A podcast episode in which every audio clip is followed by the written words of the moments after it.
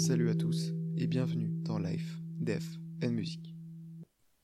Le 20 septembre 1969, les Beatles, un des plus grands groupes de tous les temps, se séparent, laissant derrière eux des millions de fans qui n'attendent qu'une seule chose pendant des années, une reformation.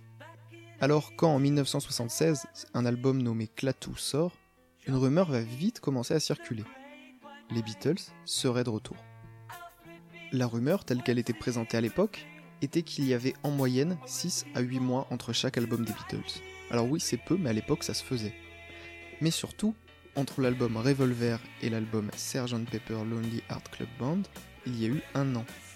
Les fans se sont donc dit qu'un autre album avait dû être enregistré entre les deux.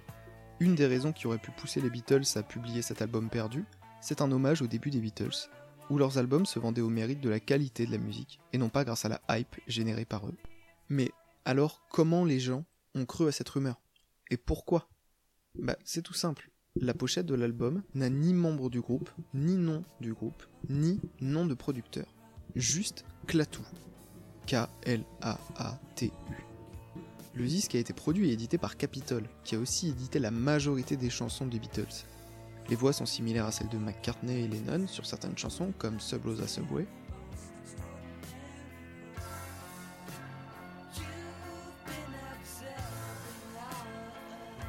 Le nom Klaatu vient du personnage principal du film Le jour où la Terre s'arrêta, et en 74, sur la pochette de son album solo, Good Night Vienna, Ringo Starr se tient devant le vaisseau de Klaatu dans le film. Des bruits au début de Calling Occupants seraient en fait des scarabées, qui se dit Beatle en anglais, et aussi de nombreuses références faites au soleil par les Beatles dans leurs chansons sur l'album Sgt Pepper seraient une allusion à ce fameux album dont la couverture est un soleil. L'internet n'existant pas à l'époque, il était facile de croire n'importe quoi. C'est pourquoi quand l'homme de radio Charlie Parker déclare dans son émission de radio sur WDRC que l'album est une expérience merveilleuse et qu'il demande au public si les Beatles sont bien de retour, les ventes s'affolent et Capitol Records doit expédier 20 000 copies supplémentaires du vinyle en une journée.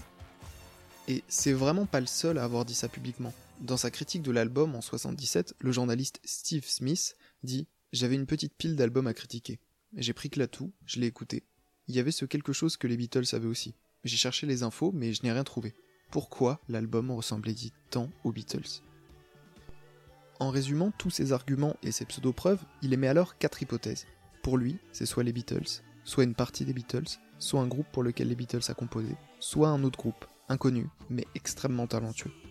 Aucune preuve que ce groupe n'était pas les Beatles fut trouvée jusqu'en 1980 où Klaatu sortait leur quatrième album, Endangered Species. Cette fois, l'album nous donne des informations supplémentaires et à vrai dire répond même totalement à la théorie.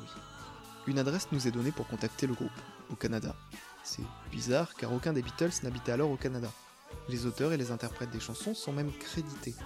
Et point de McCartney ou de Lennon, mais bien John Woloshook, Terry Draper et Dillon.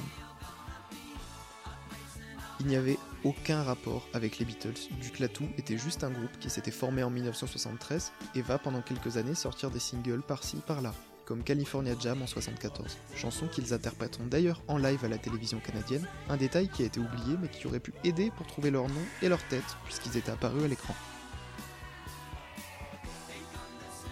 Les membres de Klaatu vont même répondre en interview juste après que leur nom soit dévoilé. Ils ont avoué qu'ils s'étaient d'abord joué de la rumeur, je cite tous ceux qui se faisaient de l'argent étaient ravis. Alors, est-ce qu'on aurait voulu détruire la rumeur et arrêter les ventes en avouant tout? L'anonymat total faisait qu'on avait une vie privée normale, qu'on continuait à se faire des millions de dollars, et c'était ça le but. Mais quand les gens ont appris que nous n'étions pas les Beatles, les gens ont pensé qu'on s'était moqué d'eux, et tout nous est retombé dessus. Et effectivement, ça leur est retombé dessus, de manière vénère. Quand les gens ont su le jour même de la sortie que les artistes n'étaient pas les Beatles, tout le monde a boycotté l'album. Mais genre boycotté violemment et de plus ils se faisaient démolir par les critiques pour une raison simple, Capitol Records a saboté leur album. Pour une raison encore une fois toute simple, ils voulaient plus de ventes, et seule une tournée que le groupe refusait de faire aurait pu recréer un engouement pour le groupe. L'engouement n'étant au final pas retrouvé, Capitol va licencier le groupe qui se retrouvera signé avec Daffodil, un label inconnu qui ne distribue qu'au Mexique et au Canada. Leur dernier album Magenta Lane va sortir dans l'indifférence générale bien que souvent acclamé par la critique comme un très bon album qui marque leur retour aux sources. Mais pour le groupe, il est aussi temps de remplir une part du contrat qu'ils avaient signé avec Daffodil, en faisant une tournée, leur première depuis la création de leur groupe. Après 9 mois de tournée, le groupe se sépare car Long, le chanteur claviériste et guitariste du groupe, n'aimait pas jouer live. Depuis, les anciens membres de Clatou ont fait quelques albums solo avant en 2011 de raccrocher totalement et de créer le label Clatunes Records. Le groupe, un temps considéré comme prodigieux et comparé aux plus grands, est aujourd'hui pratiquement tombé dans l'oubli. Et j'avoue ne pas savoir si c'est mérité.